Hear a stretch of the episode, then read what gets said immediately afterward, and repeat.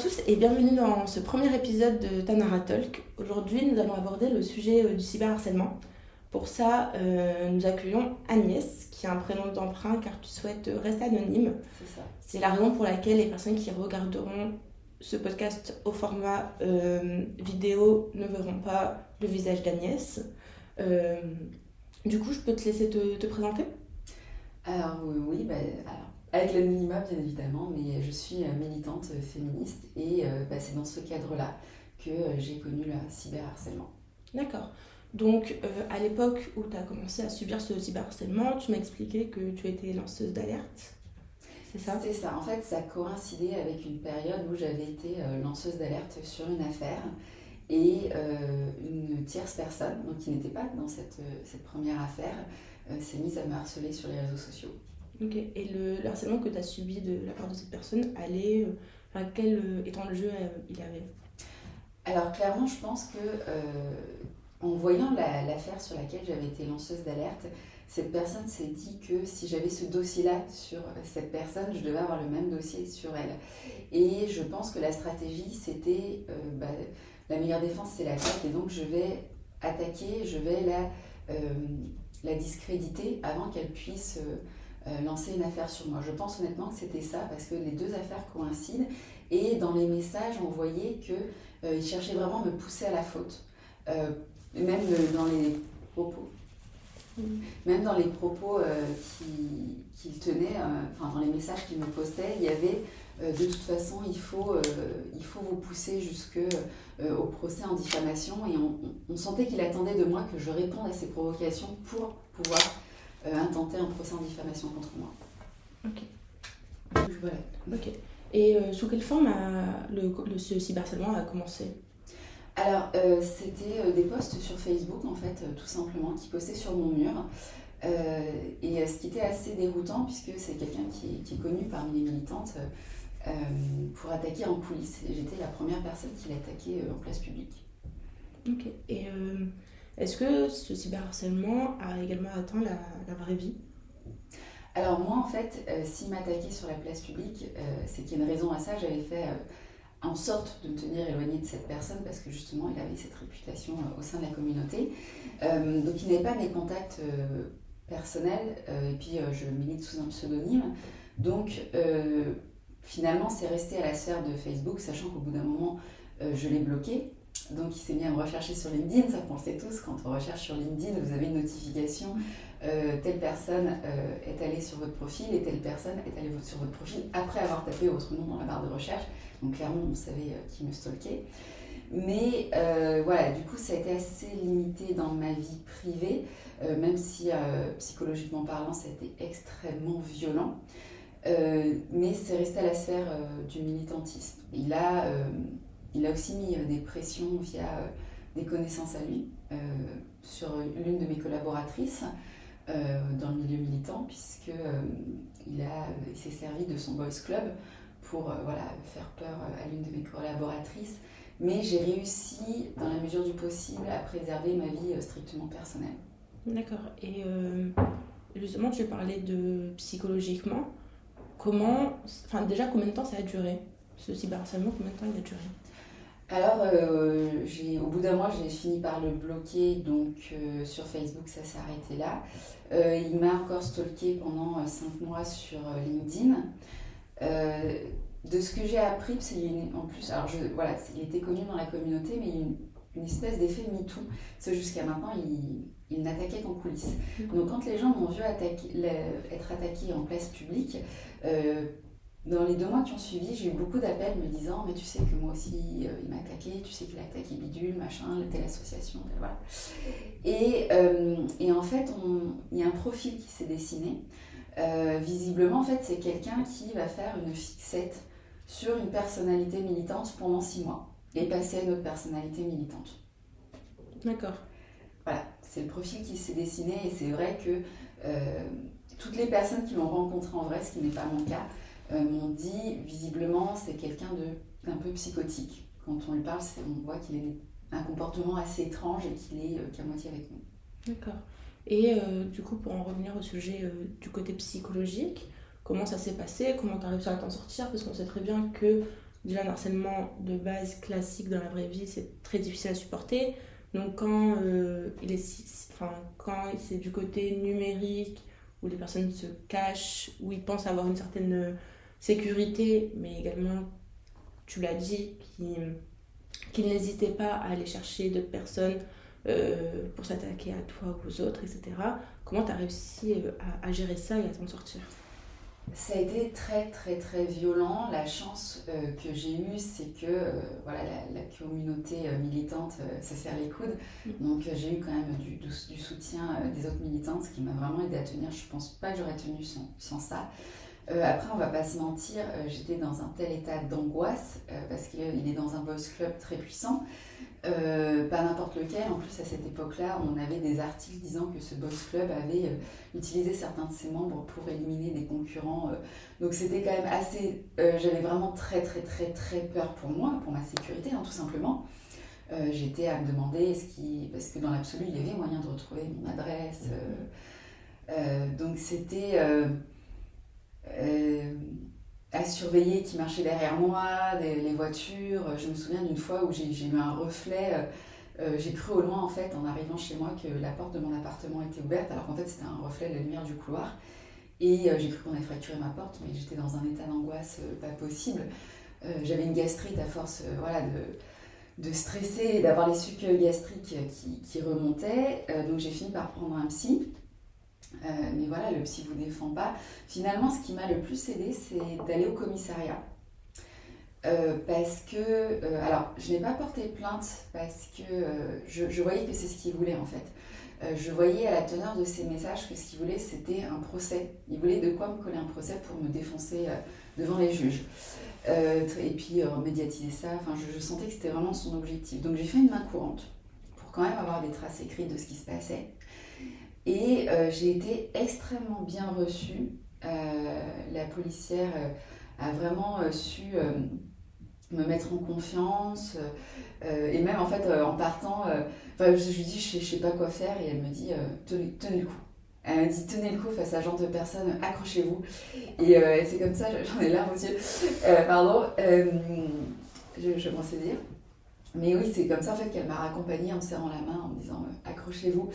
Et, euh, et c'est là que j'ai vraiment pris conscience euh, de l'importance de ce que je faisais et aussi pourquoi il voulait euh, m'empêcher de le faire. Et du fait que oui, j'ai. Désolée l'émotion. et du fait que oui, oui, il fallait, il fallait que je m'accroche, que je tienne coup pour, pour, pour moi, pour les autres. donc voilà. Mais finalement, c'est le commissariat, les choses ont quand même évolué. Et c'est finalement ça qui m'a le plus, qui m'a le plus aidé. Et euh, sans nom de prénom, cet homme est euh, actuellement encore présent dans la scène médiatique publique? Alors tout à fait, mentalement, euh, enfin il est dans les médias et surtout en fait, moi je suis dans une branche particulière du féminisme, je suis dans une branche qui défend la santé des femmes, c'est un médecin. c'est un médecin qui est consulté par le gouvernement, médecin qui a des appuis au niveau du gouvernement, c'est un médecin qui est consulté dans des programmes de recherche. Euh, et, donc non seulement il officie toujours, mais là où c'est assez effarant, c'est qu'en fait c'est comme d'habitude. Dans ce genre d'affaires, vous apprenez très vite que tout le monde sait. Ah mais oui, mais oui, mais tu sais, il a harcelé aussi Bidule quand il a sorti ça. Ah puis aussi machin, puis tu sais qu'il a fait une crasse à bien de truc quand à telle époque et tout. Et donc en fait très vite on se rend compte que oui tout le monde sait et que du coup c'est toujours pareil. En fait, ces personnes continuent de faire du mal parce que on les laisse faire du mal, mhm. parce que personne ne les empêche. Euh, et, donc là, je suis pas là pour faire du victim blaming parce que euh, je suis pas là pour dire euh, ah bah oui, mais si les victimes avant moi avaient réagi, parce que non, été dans cette situation. Et vraiment, vous êtes tellement chaos que vous réagissez comme vous pouvez réagir et souvent vous n'avez plus d'énergie, donc euh, vous faites pas grand chose. Mais par contre, quand moi je discute avec ses collègues et j'ai une scientifique à qui j'explique la situation et et qui me dit euh, non non mais moi je euh, euh, je veux pas m'en mêler mais qu'en fait quand elle me dit je veux pas m'en mêler elle me dit en fait je ne veux plus travailler avec vous mais je vais continuer de travailler avec lui et qu'elle me dit et que je, lui dis mais c'est quand même problématique en fait que vous travaillez avec des médecins qui outre le fait qu'ils n'ont aucune morale vont jusqu'à violer le code pénal et qu'elle me répond non mais moi je préfère collaborer c'est le terme qu'elle a employé avec ces personnes collaborer Sérieusement Et donc, bah, finalement, cet homme, tant qu'il est avec tous ses appuis au niveau du monde de la recherche, au niveau du gouvernement, bah, le type, il est couvert. Et comment tu recevais les remarques, par exemple, de cette femme, etc., quand on, décrédibilisait pardon, un peu ta, situation, ta cause, etc., en, cherchant à le soutenir lui plutôt que toi en tant que victime, comment tu, tu réussis à gérer ça et à continuer à... Honnêtement, euh, si lui m'a causé le plus d'angoisse, parce que voilà, il y avait cette crainte pour ma sécurité tout simplement, euh, c'est sa réaction à elle qui m'a fait le plus de mal et que j'ai mis le plus de temps à digérer parce que pour le coup c'était vraiment de la trahison. Mm. C'était vraiment de la trahison déjà de femme à femme, euh, même si on sait tous que c'est beaucoup plus compliqué que ça le sexisme. Euh, oui, j'étais là, mais enfin, est-ce que tu te rends compte que je me bats pour notre cause et que la prochaine ça peut être toi? Enfin, je ne comprenais pas son attitude. Et en même temps, je comprenais parce que ben, on est dans une société patriarcale et qu'effectivement, en tant que femme, une marge de, manœuvre euh, limitée. C'était vraiment des sentiments euh, contradictoires, euh, difficiles à gérer. Et puis aussi, bah oui, quelque part, elle, elle déployait le, peu d'énergie qu'elle avait à, couvrir ses actes et donc à entraîner toutes ses victimes avec, avec elle, quoi, avec son attitude. Et ça, je l'ai vraiment très mal pris. J'ai mis une bonne année à, le digérer. Et, mais même encore maintenant, je m'en de la gorge. Et euh, tout à l'heure, tu parlais euh, d'angoisse que tu vivais. Euh, bah, justement, comment on fait pour vivre avec une telle angoisse, une peur aussi présente que, que tu as pu avoir? Alors il y a le côté purement matériel où vous bouffez des comprimés pour les brûlures d'estomac tellement voilà, vous sursautez au moindre bruit, l'acide gastrique qui remonte, les insomnies, hein, vous bouffez des trucs pour vous calmer vous ne dormez toujours pas. et puis et puis en fait, il y a un moment où juste, euh, bah, vous faites un choix. Est-ce que, ouais, je continue et ça veut dire que, euh, bah ouais, un jour, euh, ça peut craindre pour ma sécurité physique, mhm. réellement, parce que, oui, vu les attaches qu'il y, a ce type, oui, c'est-à-dire qu'un jour, je peux me retrouver quelqu'un qui m'attend à la sortie de chez moi. C'est une réalité. soit vous renoncez. Et, et en fait, quelque part, une fois que vous assumez le choix, ça se fait, mais aussi, je vais être lucide, pourquoi pourquoi j'ai pu faire ce choix de me dire, bah ouais, tant pis, j'ai risqué ma sécurité physique bah Parce que j'ai pas d'enfant aussi à charge. Si mm. j'étais chargée de famille, euh, ça serait différent. Donc euh, là, si un jour il m'arrive quelque chose, euh, bah, ce sera que moi, entre guillemets. Euh, j'entraînerai pas ma famille avec moi. voilà. Donc c'est un peu quelque part un, un, choix de non chargé de famille que j'avais l'opportunité de faire. Mais euh, oui, c'est aussi un renoncement. C'est aussi un renoncement d'accepter qu'on y risque sa, sécurité physique. Il faut, euh, faut renoncer à se préserver, donc c'est un choix qui n'est pas simple.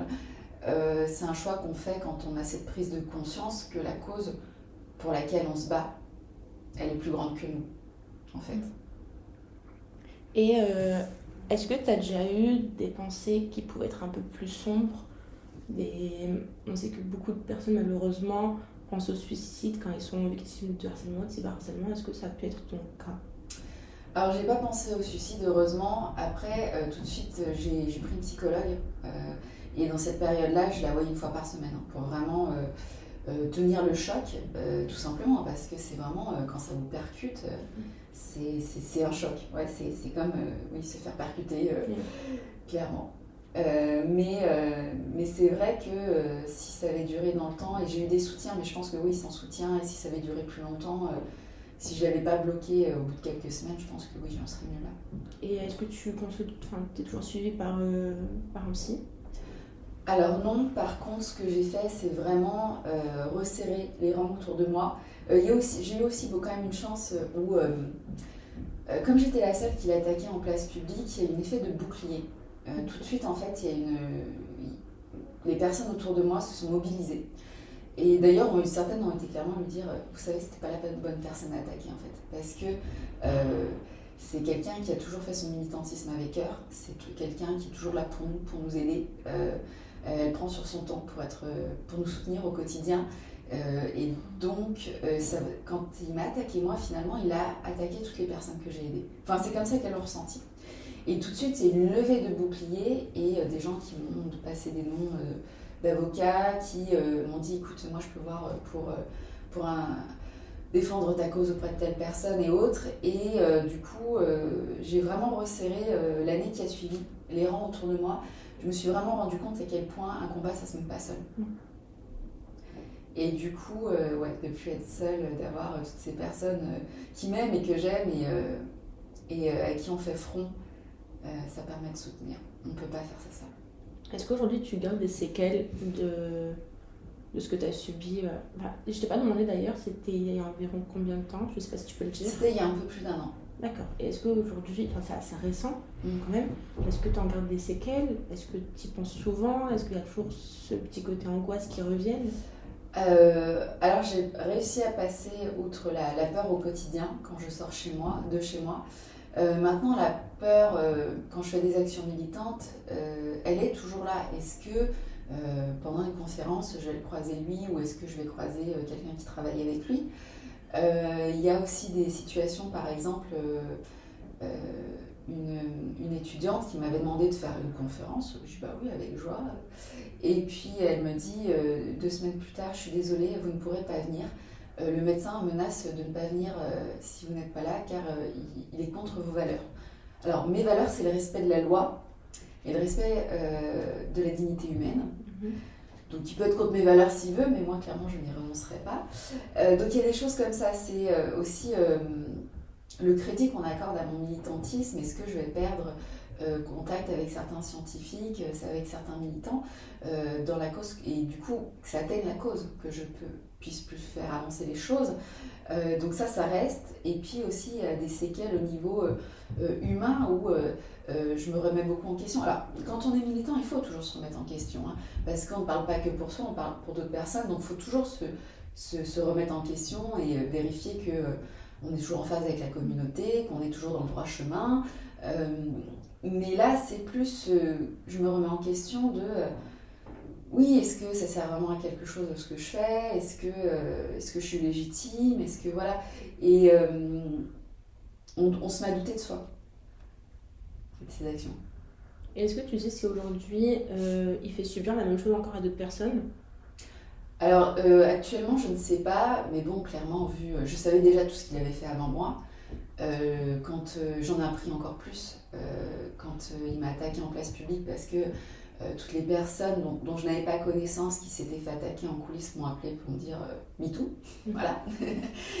et, mais certainement, vu, le type de personnalité que c'est, et, et surtout, en fait, c'est malheureux à dire, mais c'est toujours pareil, c'est que euh, pourquoi il m'a attaqué? Mais parce qu'il y a des sommes d'argent euh, astronomiques en jeu, euh, qu'en fait, il a monté un business sur notre malheur qui est gigantesque et qu'il veut à tout prix monter son business et actuellement, en fait, il a entrepris d'élargir le business en question. Donc, bien évidemment, qu'il mord toujours plus que jamais. Et du coup, en écoutant ton histoire, je me rends compte quand même que c'est un homme important médiatiquement parlant, publiquement parlant. Tu nous l'as expliqué qu'il travaille avec le gouvernement, que c'est quelqu'un qui est assez bien placé.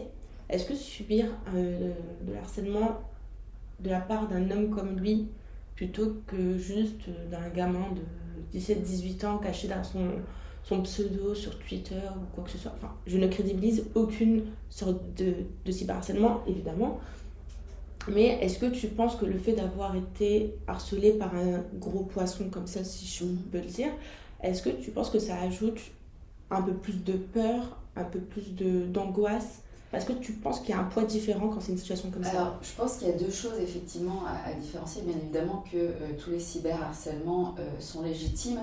Euh, par contre, effectivement, tu, comme tu notes, ce sont deux situations différentes. Et donc je pense que la façon dont tu vas réagir, mais surtout dont tu vas te défendre, sont forcément différentes. Euh, si c'est effectivement un anonyme qui derrière son téléphone, euh, va y avoir les difficultés euh, purement matérielles de retrouver la trace de cette personne pour pouvoir effectivement porter plainte qui est réelle. Moi, je n'avais pas cette problématique. Je savais directement qui m'attaquait. Par contre, j'avais j'avais d'autres difficultés. Bah, par exemple, le fait qu'il est dans un boys club puissant, avec des gens qui le soutiennent, qui peuvent menacer les personnes autour de moi, qui peuvent débarquer en bas de chez moi. voilà, donc je pense qu'effectivement, le cyberharcèlement est différent en fonction que tu te fasses harceler par quelqu'un qui est anonyme euh, que par quelqu'un qui est présent sur la place publique. Euh, et parce que ces personnes n'ont pas la même influence, parce que ces personnes n'ont pas le même réseau, et parce que euh, la police ne va pas retrouver ces personnes de la même façon non plus. Ok. Et du coup, je t'ai pas posé la question, mais sous quelle forme, quand il te harcelait, quand il s'attaquait à toi, est-ce que c'était à base de menaces? Est-ce que c'était juste. Enfin, comment. Sous quelle forme ça se passait? Alors euh, oui, c'était beaucoup de discréditation, de, dire euh, oui, de façon, enfin, de toute façon vous faites n'importe quoi, euh, ce que vous dites est faux. et, mais je sentais en fait c'était tourné de façon vraiment, il me poussait à la faute. Et moi je suis quelqu'un qui respecte la loi. donc je sais qu'il a, il a intenté pas mal de procès à d'autres militantes pour diffamation, pour des choses comme ça.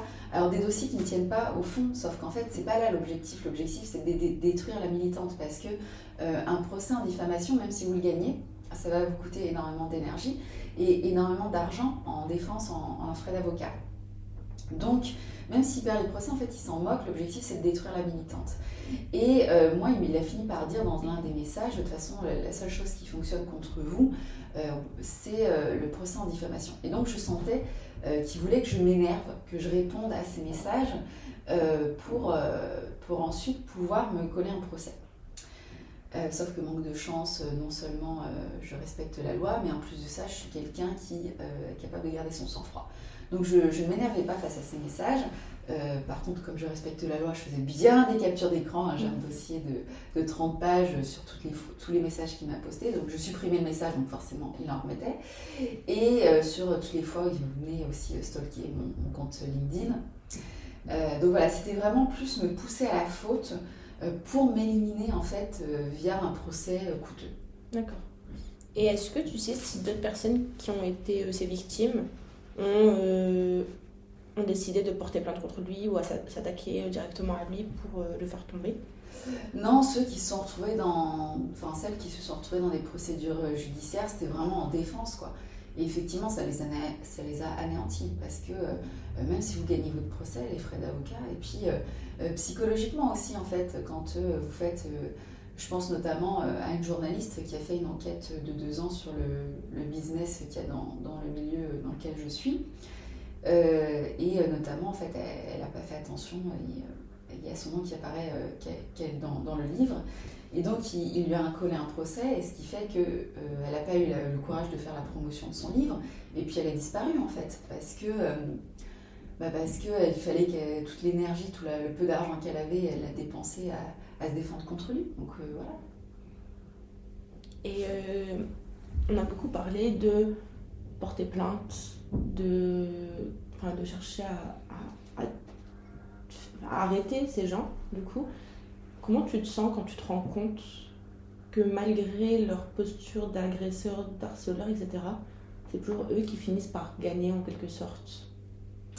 Alors pour le coup, ça c'est un deuil que j'ai fait depuis longtemps parce que euh, à l'origine, je travaillais dans les juridictions. Donc je sais comment ça se passe de l'intérieur et je sais en fait l'impuissance de, la, justice ou l'injustice, de l'injustice, je ne sais pas.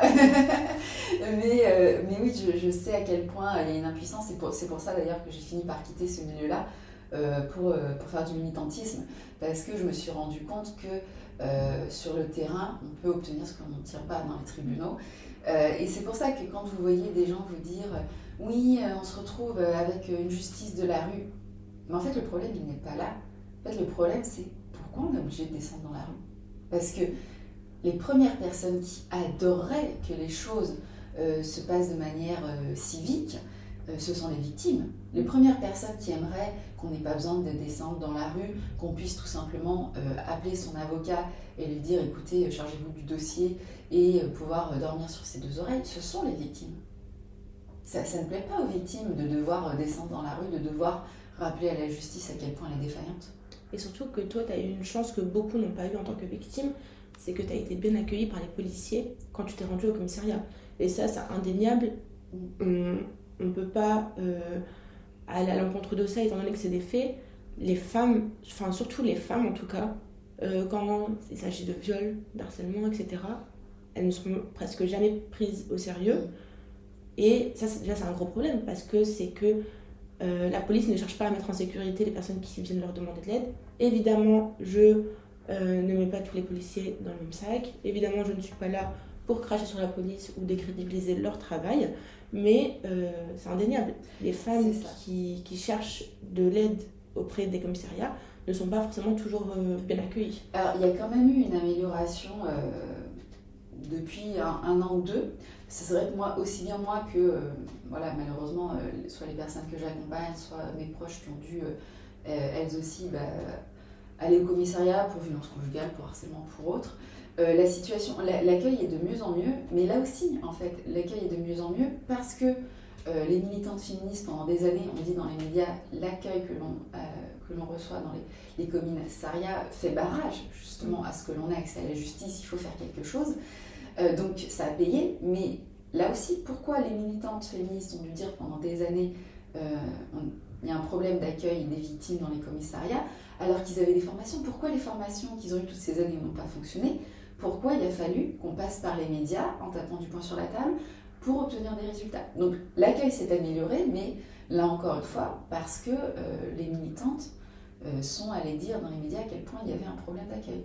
Euh, donc voilà, c'est vrai que euh, il faut quelque part toujours un peu en passer par une phase de militantisme pour signaler les problèmes, pour que les choses rentrent dans l'ordre. Et, et c'est dommage que ça ne se fasse pas tout simplement bah, via les formations, via l'adoption de lois, comme ça devrait se faire. Et du coup, tu nous as beaucoup parlé de ton rôle de militante. Est-ce qu'aujourd'hui, le cyberharcèlement est un domaine dans lequel tu milites Alors non, je ne milite pas euh, aujourd'hui euh, pour le cyberharcèlement pour une raison euh, très simple, c'est qu'on ne peut pas se dédoubler à l'infini en fait. Je ne peux pas militer dans, dans plus de secteurs que ce que je fais actuellement parce que les journées ne font que 24 heures. Maintenant, c'est vrai que j'ai une vigilance beaucoup plus grande. déjà dans le, dans le fait que quand je vois des personnes qui se font cyber cyberharceler, j'ai compris maintenant en fait l'importance de faire des choses qui peuvent paraître bêtes, mais par exemple de poster un, voilà, un message qui sera visible par tout le monde pour dire euh, moi je te soutiens. Mm. Ça peut paraître bête, mais c'est énormément d'importance. Euh, l'importance voilà, de, rappeler, euh, même d'afficher son propre soutien par exemple sur ses propres comptes. L'importance aussi de, de faire attention à qui fréquente qui. Ça, parce que j'ai vraiment j'ai pas fait une découverte en, découvrant que les personnes qui harcelaient le faisaient parce que quelque part on, les laissait faire. Mais euh, finalement, j'ai vraiment compris à quel point on est acteur de notre propre malheur, en fait.